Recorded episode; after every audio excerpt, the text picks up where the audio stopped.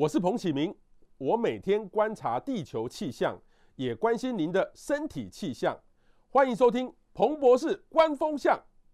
啊，前阵子呢，这个英国女王伊丽莎白女王哦，她过世，那她的长子呢，就是查尔斯王子哦，正式登基为国王。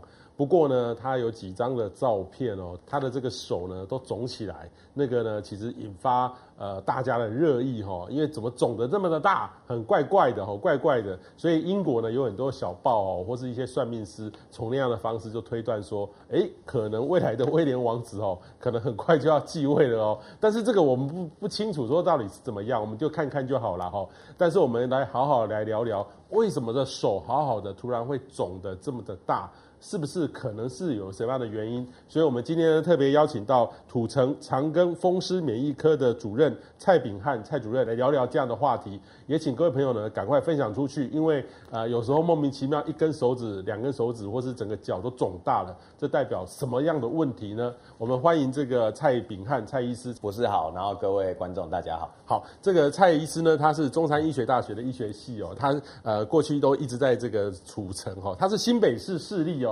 是长庚医院来代管，对不对？是，它是 BOT 案，所以是新北市政府的医院，但是是长庚经营。这是新的医院，对不对？是，所以设备都很新，非常新。这个成立才两年，两年哦，哇！所以我们要是去，等于是说要是做健检，各方面都是还蛮不错的，是，这是目前我们最新的医院。OK，最新的医院哈。那这个风湿过敏免疫科呢，以前我们也曾经探讨过了哈。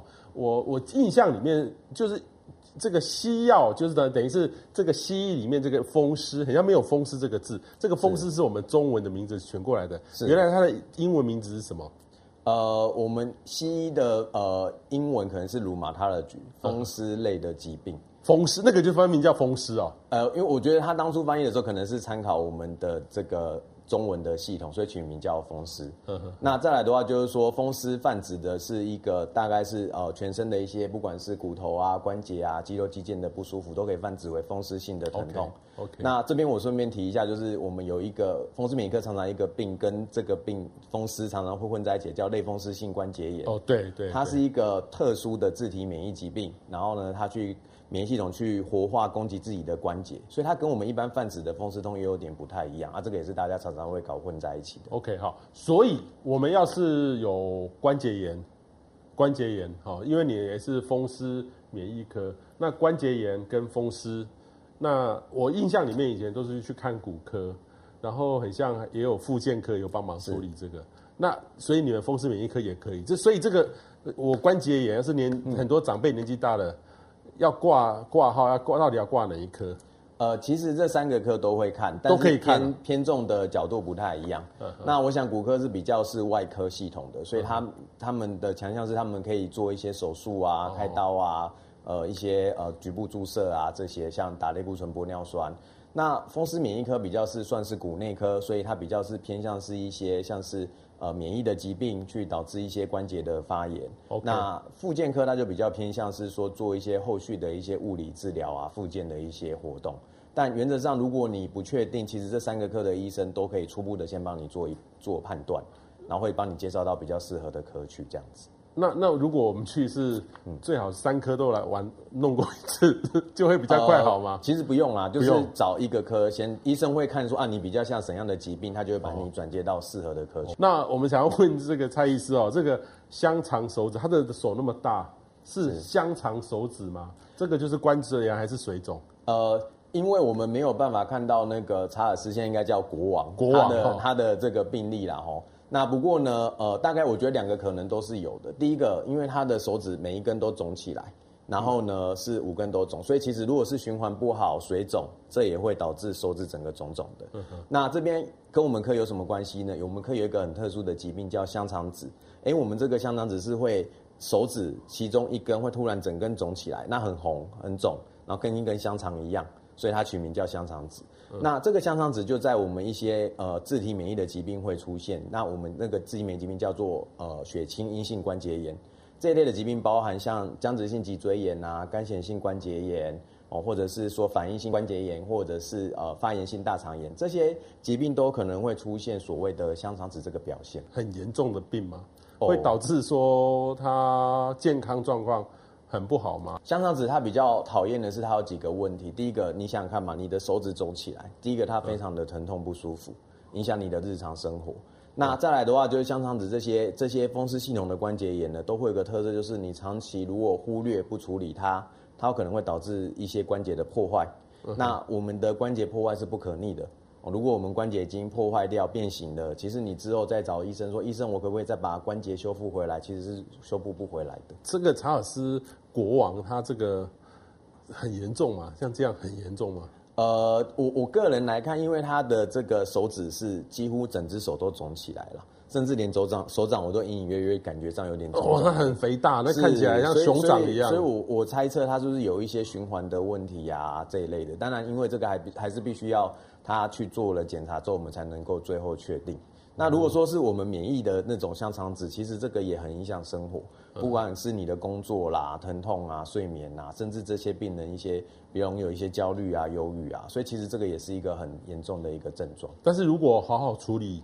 纵使它已经那么肿大，目前还是可以处理回来。是，目前很多呃，随着医学进展啊，这些免疫疾病导致的关节，目前有很多新的药物还可以使用。那目前对这个控制会好很多。另外一个呢是长辈哈，常常哪里痛这里痛，这个就是关节炎在发作嘛？我印象最深刻的就是张小燕，嗯，哦，我上过她的节目，她就问我说：“彭博士，我我不用看你的气象，今天我的左脚这个痛，我就知道明天会下小雨。”我今天的右脚很痛很痛，我就知道明天会下好雨。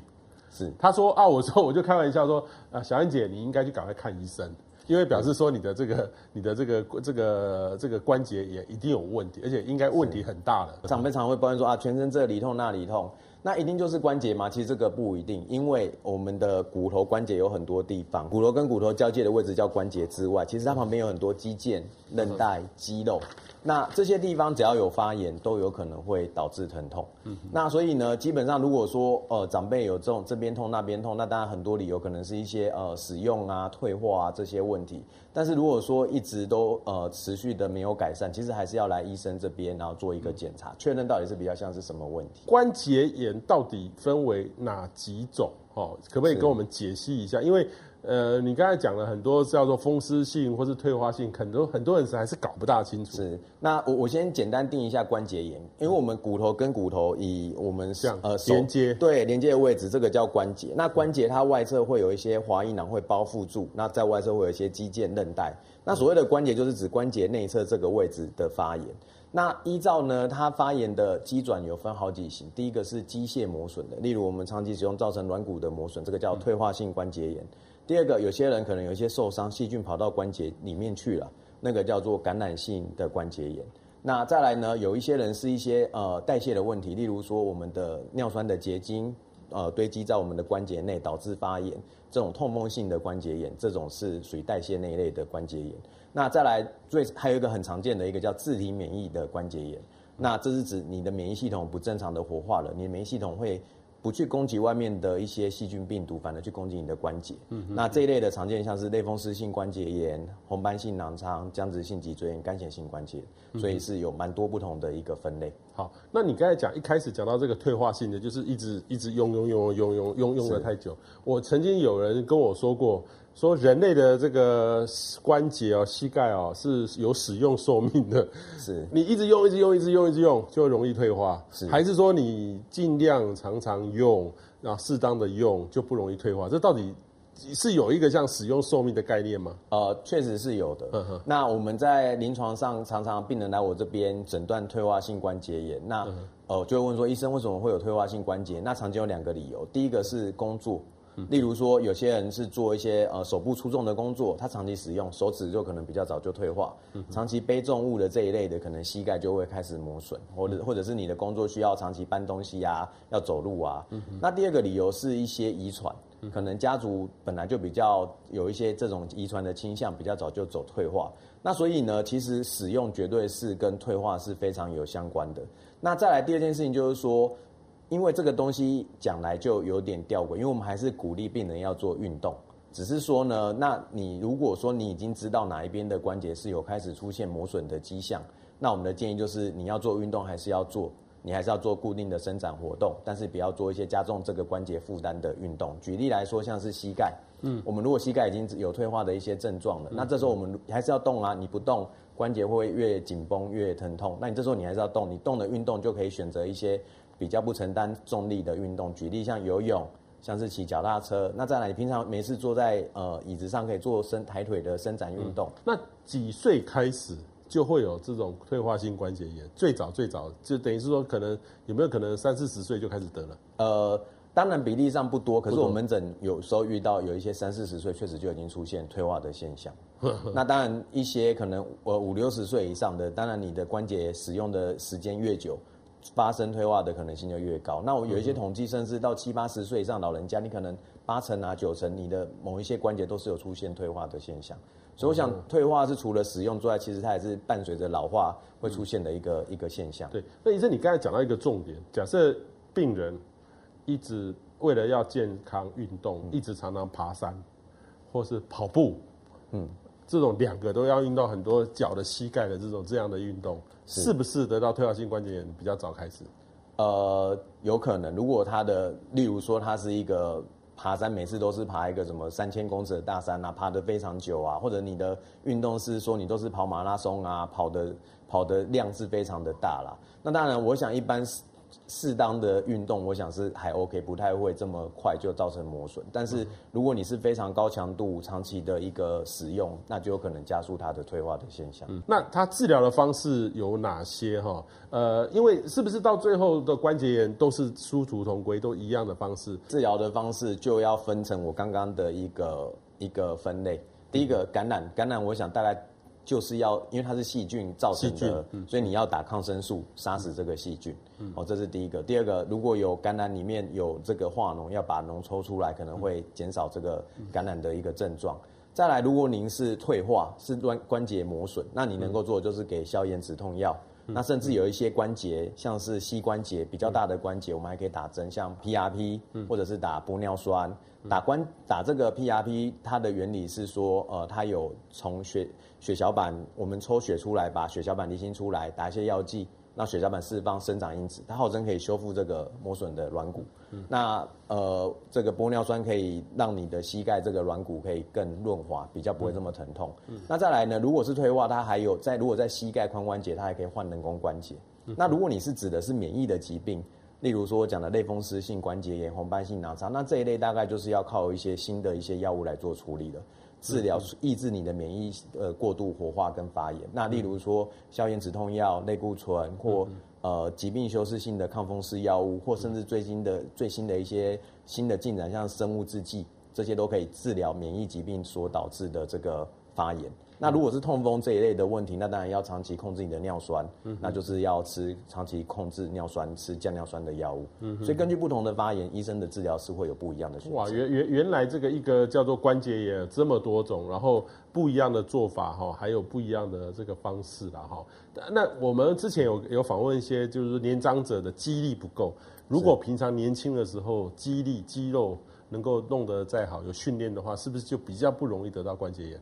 呃，对，没有错，因为呃，退化性关节炎除了使用之外，其实有一个问题是说，它也会容易合并脚软啊、无力啊。那有有，我们如果有办法把脚关节周边的这个肌肉力量把它训练出来之后啊，其实关节会更稳定，更不容易磨损。那所以其实这个都会有帮忙。当然还有第二个就是说，你的肌力增强之后，其实在年纪大的老人家。第一个，它的这个不管是日常的活动、生活的机能都会比较好之外，其实它有做很多帮忙，例如可以预防骨质疏松，所以固定适量的运动，我们都非常的建议。坊间呢有很多这种方式来治疗，例如说葡萄糖胺，用吃的、用擦的，其实都是外面有在卖，很像感觉它起来是一个保健食品，对不对？是。那个对于这种关节炎有效吗？呃，葡萄糖胺呢最有名的，我想应该是维骨力啦，就是当初是。呃，用来治疗说就是呃退化性关节炎。那他当初的呃做出来的这个临床试验，号称可以修复这个退化的这个软骨啦。不过说，因为最近呃有一些证据啦，就是这个呃像葡萄糖胺维骨力啊，它的证据目前来讲好像证据率比较没有这么足够。嗯。所以现在这个医学各大医学会针对这个葡萄糖维骨力这个部分就。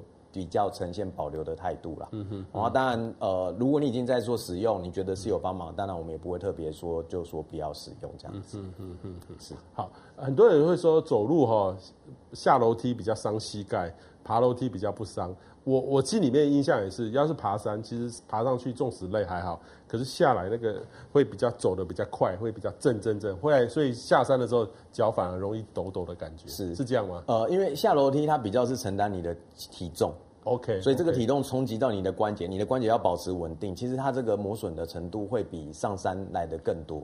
所以这也是为什么说我们一般建议有膝盖退化的病人，你要减少一些下楼梯的活动。哦，那甚至减少背重物下楼梯，这个都有可能会加速它的磨损。台湾有一个习惯，就是贴药布，嗯，或是用中药的方式药膏这样抹。呃，医生，这个真的有药有用吗？呃，看您贴的是什么药膏了。那当然，中药的药膏它的成分我比较没有这么熟悉，但是我们在。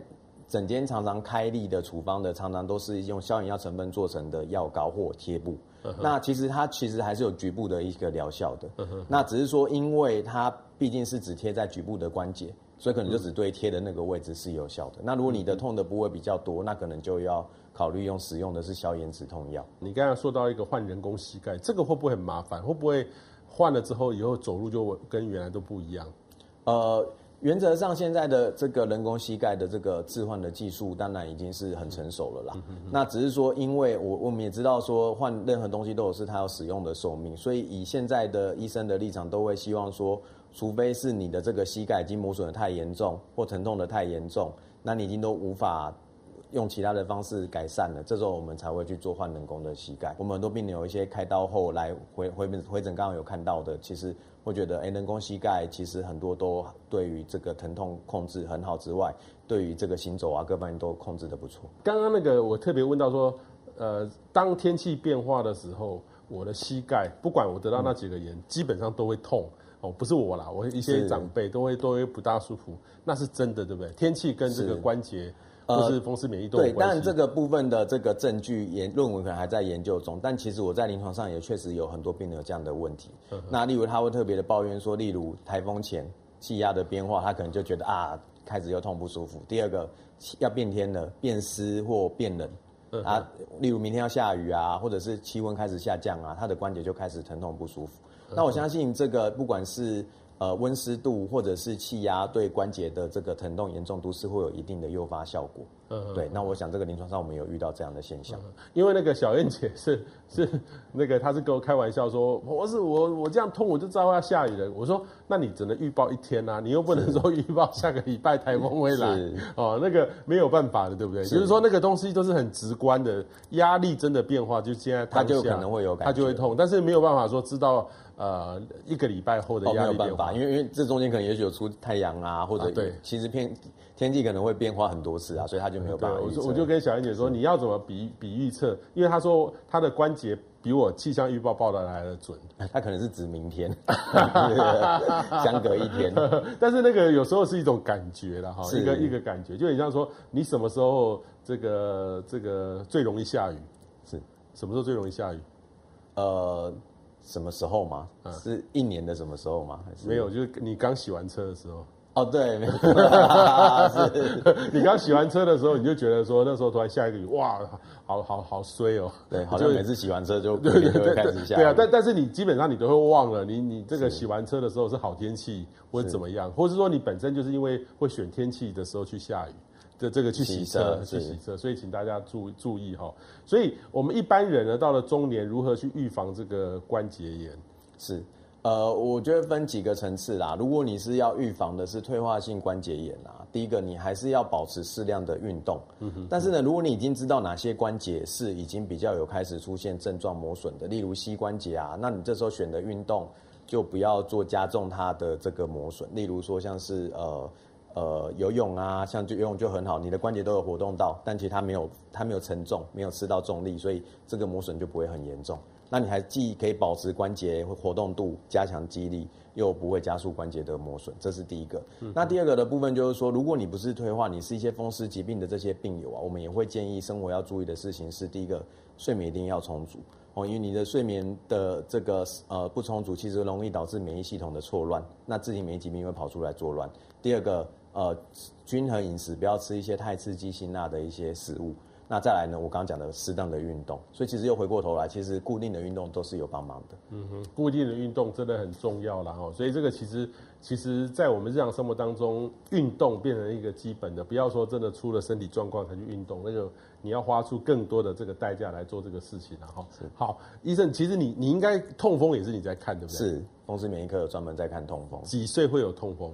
哦，这个看年纪啦，哦，常见其实都是差不多四十岁左右的中年人。就开始这个应酬很多，是，但是我有遇过十几岁就跑出痛风，十几岁就有痛风，是。那痛风最常见的原因是遗传，嗯，他先天对于身体对于尿酸的代谢出了问题，所以呃，他的这个尿酸比较不容易从肾脏代谢出去，那这个时候呢，他的这个尿酸就会在血液中堆积，那有些人就会这个堆积的这个尿酸就会堆积到你的关节。这时候就会发炎，就叫痛风。嗯哼哼，是。所以那个那个，我有我以前有了解过，为什么叫痛风？就是风一吹了都会痛。是，就是一点点风在吹过来。它有各种各样的理由。第一个，有些人说，因为痛风的症状来去如风，它发作呢，可能在一天天就痛到最痛。啊，你可以给消炎药之后一两天又过去了，速度很快，来去如风。嗯、第二个，可能像您说的，啊，就是。在它发作的时候，红肿热痛到很厉害。我相信，如果大家朋友有经验的，可能你会看到他们连走路都没有办法走，轻轻的碰触风吹啊，它就会痛到不行。这个也是，所以这个就也在形容这个疾病的这个呃发作的程度，很很快很严重，可它很快又可以缓解这样子。我有听过这个很像痛苦指数里面，痛风很像是跟那个生小孩，呃，对，有一点像。这个是他他痛到会非常痛啊，痛到他可能会甚至有点轻微的发烧。走路没办法走，没办法走路，然后痛到不行。有些人常常看到我们门诊常常遇到很年轻的男生，三四十岁，可是是由家属推着轮椅进来的，哦、因为他痛到没办法走路。哦，OK OK。所以如果二十几岁就开始痛风，他都是饮食的问题吗？呃，其实大部分的痛风是大概七八成都是遗传。遗传是或者是先天的这个呃基因的问题，导致你身体对尿酸的代谢比较差。呵呵呵，那所以也有人二十几岁，他也大鱼大肉，就也从来没有痛风过。那有其实大部分都是一个体质，你先天你的身体对尿酸排除就比较差。那如果你二十几岁就发现说尿酸开始偏高了，那这些人就要比较小心，他之后跑出痛风的风险就会是比较高的。那这个。饮食就要更比一般人更要来的注意，因为有时候你这样也会偶尔痛一下，痛一下，你也不知道它是痛风啊。怎么样才能证实自己会得有得到痛风？哦，痛风这个很特别啊，因为它是尿酸结晶嘛，所以第一个我们可以怎么做呢？它发作的位置是通常在大脚趾脚上的大脚趾、脚踝、脚掌。而且它通常是比较单一的。医生，你是说，例如假设假设这是这是脚趾。脚趾的话，大脚趾的位置，大脚趾这边就会痛风，就会痛，整个肿起来，肿起来，然后红肿热痛，或者是脚踝脚掌突然红肿热痛，红肿热痛。那再来，它比较会一次就是单一个关节，哦，右脚啊或左脚，那痛是在一两天内就痛到很痛。那有些人常常可以找到理由，例如我昨天吃了什么呃痛风锅啦，什么海鲜大餐呐、啊，喝到火锅的汤啊这一类的，吃到高普林的食物啊。那再来的话就是说，如果临床上医生除了诊断症状之外，他还要做一些东西来帮助确诊。第一个，我们可以抽血看看说你的那个血液中尿酸指数有没有高。第二个，我们现在有很多超音波的技术啊，我们可以照。发炎的关节有没有尿酸的堆积，甚至很严很肿的关节里面有关节液，我们可以抽取抽取出来看有没有尿酸的结晶，都可以帮助我们确诊有没有痛风。嗯哼哼哼哼，是哦，所以这个手会不会有有会痛风？呃，有，但是通常是先从脚开始，那比较长期之后，慢慢的手也会可能跑得出来。所以像查查尔斯国王那个不会是痛风？哦，不是很像痛风，因为痛风的话通常是先从脚，那再来的话，如果真的到慢性长期的话，有些人都会跑出痛风的石头。那哦，痛风石头是石头会整个手就是突然这一块鼓鼓的，然后都是石头，下面都是白白的，然后这个其实也是一个很严重的现象。这个如果不处理，你关节下面的骨头这些都会被破坏掉。哇，这没想到痛风是这么严重的问题哈，所以这个请大家一定要特别注意哈。那重训可以预防关节炎，就是我们刚刚问到的，就是说。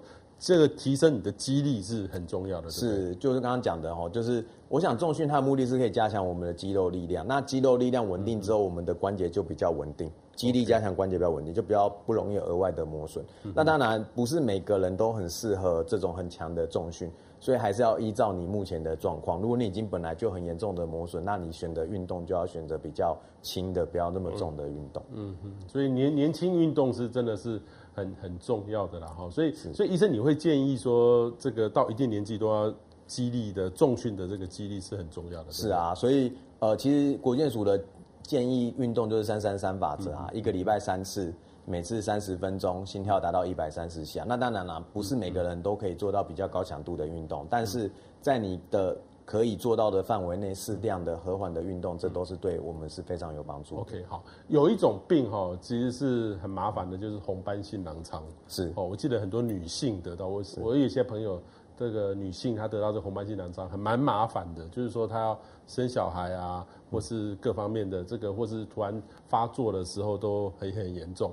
那它也是你们风湿免疫科看的，对不对？是，这个就是我们呃风湿免疫科专门在处理，专门在看红斑性狼疮哦，它也会导致关节炎，对不对？是，红斑性狼疮它一样是个免疫的疾病，只是这个病很特殊，因为它攻击全身各个地方都有可能。嗯、那有些人攻击到头发就会开始掉发。脸上的皮肤就会开始出现蝴蝶斑，那其中一个症状，它就是会导致关节的发炎。嗯、那所以红斑性狼疮也是一个免疫疾病导致的发炎。嗯、那它跟类风湿关节炎有点像是，都是自体免疫疾病，只是它的机转有一点点不同，而且好发的族群不同。那当然这个部分都是。来风湿免疫科来做处理，医生会根据你的状况来给你适当的药物。嗯哼哼。那这个狼疮是跟狼有关系吗？跟动物有关系，还是形容说被被咬的感觉？哦，对，这个呃博士非常的有学问，嗯、因为这个东西就是古希腊文。狼疮它其中一个症状就是皮肤会出现那种呃呃所谓的这种呃结痂的一种那种皮肤的这个红疹。那所以很像，就好像皮肤一块一块被咬掉一样，这个很像被狼咬过之后的这个伤口，嗯、所以他当初形容就叫做狼疮，那所以就一直沿用下来。嗯哼哼哼，红斑性狼疮是哦，所以这个也是一种遗传的病嘛，对不对？我们可以这样讲，它是有遗传的倾向，意思是说，如果您的父母啊、姐妹啊有这个红斑性狼疮，你有的几率会比较高，可是不是百分之百，哦，不是爸妈有你一定会有，所以还有加上环境的诱发因素，所以你有这个体质。你有环境的因素，例如你长时间照阳光，或者是反复的感冒感染，诱发一些免疫系统不正常的火化，这时候就真的跑出红斑性狼疮。嗯哼哼哼。所以现在对于红斑性狼疮，因为以前我们小时候听到红斑性狼疮都觉得哇，我我人生是黑白的，是现在是好一点了。呃，目前红斑性狼疮它有一些药物已经在研发中了。那当然。呃，这这一类的自体免疫疾病啊，我们另我们科另外一个疾病叫类风湿性关节炎，这十年就出现许多非常有效的药物。嗯、那红红斑性狼疮因为它疾病机转比较复杂，目前的这个药物还是比较倾向传统型的类固醇这些，但是陆陆续续更新一代，根据这个分子生物的这个机转自研发的药物都在研究中。嗯、那我们我我预期大概未来五到十年会不会有更多有效的药物会出来？嗯、所以我想。活在现在是有很多新的药物的选择，所以可以不用这么的悲观。OK，好，所以其实这个原来风湿免疫科跟我们日常生活当中非常的重要哦，小到。这个香肠手指哈，这个我们的关节炎其实跟很多的风湿免疫科都有关系，所以请大家呢，呃，要注意你长辈的健康。只要身体有痛，那莫名其妙的天气变化有痛，这表示你关节应该就有一点小问题。是，是，如果它痛的位置在关节上，那就要担心有没有关节的发炎。那这时候就可以来风湿免疫科做要看一下。所以假设呃平常天气有变化的时候来，就是长辈痛，他没有去看过风湿免疫科，也没有看过骨科。是建议就要应该做检查。是，如果他有长期的反反复复的关节疼痛、枕痛不舒服，那当然就来做检查。但是如果只是一个会下大雨的短短偶尔短时间痛，偶尔酸痛，那当然没有关系啊。你可以做一些伸展运动啊，然后贴点酸痛贴布啊、药膏啊。但是如果是有一些比较反反复复的一些关节的一些症状不舒服，那我的建议还是要来做个检查。那如果有人说哇，我是我只要到冬天我身体就会全身酸痛，这种所谓的天气一变冷就会痛就会痛。是，这个可能跟是不是说气温改变啊、循环不好啊这些是有关的。OK，那如果说担心关节，大概还是要在关节的位置上有肿痛，这才是比较像的。Okay, okay, 好，我们非常谢谢呃蔡医师哦，给我们完整的这个解答。这个风湿免疫科，原来这个查尔斯王子这个手指手肿像香肠手指这样。这个应该还好了哈，应该都有办法可以解决哦，不会影响到他国王的任期啦。哦，我想应该不会，应该不会哦。所以我们完整的这个解答这样的问题，谢谢蔡医师，谢谢，谢谢谢谢博士，谢谢大家。